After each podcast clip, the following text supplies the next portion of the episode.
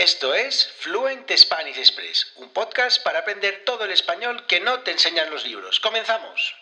Muy buenos días, bienvenidos, bienvenidas a un nuevo episodio de Fluent Spanish Express Podcast. Todos los días, de lunes a viernes, contenidos con consejos, con recursos y recomendaciones para llevar vuestro español al siguiente nivel. Hoy, lunes 28 de febrero de 2022, episodio número 190 de Fluent Spanish Express Podcast. Y ya han pasado dos meses de este año 2022, ya estamos avanzando peligrosamente hacia el verano. Así que, bueno, pues este, como digo, último episodio de este este mes de febrero y arrancamos una semana totalmente dedicada a responder preguntas porque, bueno, ya sabéis, poco a poco se van acumulando las preguntas y entonces de vez en cuando toca hacer una semana en la que respondo pues todas vuestras preguntas, vuestras dudas que podéis enviarme por otra parte al correo electrónico podcast.fluentespanish.express en redes sociales a través de la página web en la sección de contactar y bueno pues de la manera que queráis me podéis hacer llegar todas vuestras preguntas sobre costumbres, cultura, expresiones, vocabulario también sobre gramática, sobre todo, todo lo que queráis. Todas las dudas que tengáis podéis enviármelas.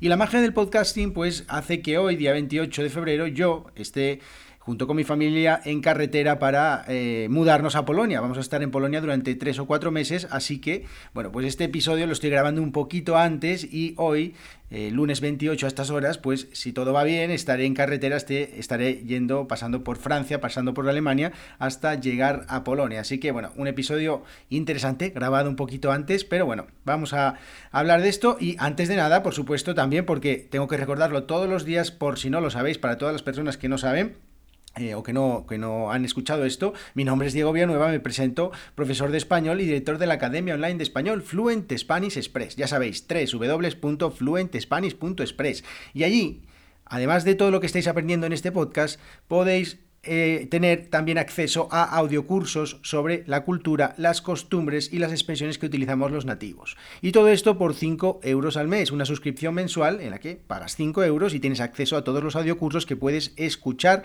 en tu teléfono móvil o en la página web o donde tú quieras. Y además, no solo eso, sino que además tienes acceso a las transcripciones de los audiocursos. Cada audiocurso sobre cultura, costumbres y expresiones tiene eh, diferentes episodios y cada uno de ellos tiene todas las transcripciones para que puedas escuchar mientras ves las transcripciones y además algunas actividades para responder al final de cada uno de, los episodios. Y no solo eso, sino también acceso a una comunidad de estudiantes para resolver vuestras dudas, vuestras preguntas y practicar escribiendo y hablando. Cada semana, cada dos semanas, pues nos reunimos de manera informal, sin que sea algo muy premeditado, y estamos hablando un poquito y también pues estamos organizando, esto sí, un poco más organizado, eh, un club de lectura eh, para eh, leer o para comentar, para hablar sobre el libro y las expresiones y el vocabulario y todo lo que queramos de Carlos Ruiz Zafón, La sombra del viento. Así que os recomiendo que por 5 euros al mes nada más, es que es muy poco, os suscribáis en www.fluentespanish.es. Sí, dale ahora mismo al stop, entra en la página web, suscríbete y luego ya vuelves a escuchar esta pregunta del día de hoy. Pregunta que nos envía Lua desde Túnez y dice así, buenos días Diego, escuchando tu episodio sobre el carnaval, que por cierto me encantó, investigué un poco más sobre esa celebración y descubrí algo que se llama el entierro de la sardina. ¿Puedes explicar en qué consiste esta tradición? Muchas gracias y enhorabuena por el podcast Lua desde Túnez. Bueno, muchas gracias Lua por tu pregunta y es verdad que, bueno, hay una tradición interesante que es el entierro de la sardina aquí en Asturias, hablé el otro día en el episodio del podcast sobre el, carnaval de Avilés, que está aquí en Asturias, cerca de mi casa. Bueno, pues, bueno, de la que era mi casa. Y eh, eh, está esta tradición que es el entierro de la sardina.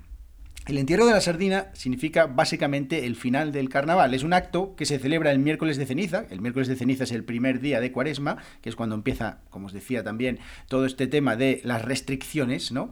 Y eh, simboliza, pues, que eh, este entierro de la sardina simboliza que enterramos el holgorio, la alegría, los excesos, el desenfreno, pues, que siempre acompañan a esta fiesta del carnaval, ¿no? ¿Y cuál es el origen de esta tradición? Bueno, pues existen muchas teorías sobre el origen de esta tradición y a mí, personalmente, la que más me gusta, la que más... Eh, siempre he escuchado, es una que dice que el entierro de la sardina empezó pues gracias a un rey que era Carlos III o bueno, algunas personas también dicen que un grupo de nobles, no lo sé, y eh, un miércoles de ceniza ordenó que se celebrara una fiesta de inicio de la cuaresma y para fomentar como os decía el otro día, eh, que no se comía carne, pues para fomentar la ausencia de, eh, la carne en las comidas, pues dijo que se le servirían sardinas a todas las personas que acudieran allí a, esa, a esa fiesta. Pero pasó algo. Sí, pasó algo y es que hubo un retraso en el viaje de, los, de las sardinas desde la costa a la capital o la mercancía no era precisamente la, mm, una mercancía de primera calidad porque cuando llegó a Madrid se descubrió que estaba totalmente podrida. Cuidado con esta palabra, podrida. La solución eh, que se le ocurrió al monarca fue deshacerse de todas las sardinas enterrándolas en la casa de campo. La casa de campo es un lugar que hay ahí en Madrid.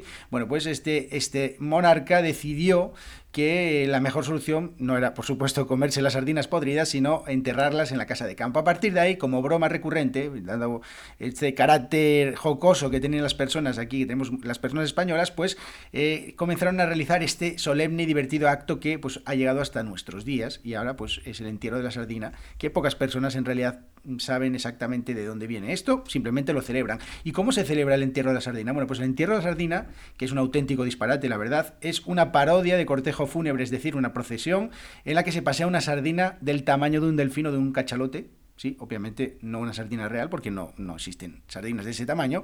Y posteriormente, bueno, pues cuando se hace este, este cortejo fúnebre, este, esta procesión por la ciudad o por el pueblo, pues posteriormente se quema este cortejo fúnebre, pues en el cortejo fúnebre hay incluso un sacerdote, un falso sacerdote, y viudas llorando la pérdida de esta entrañable sardina y un montón de gente disfrazada y haciendo el tonto. Es una, una fiesta eh, o un cierre de fiesta del carnaval muy divertido, así que bueno, si alguna vez tenéis la ocasión de verlo, pues eh, os va a encantar.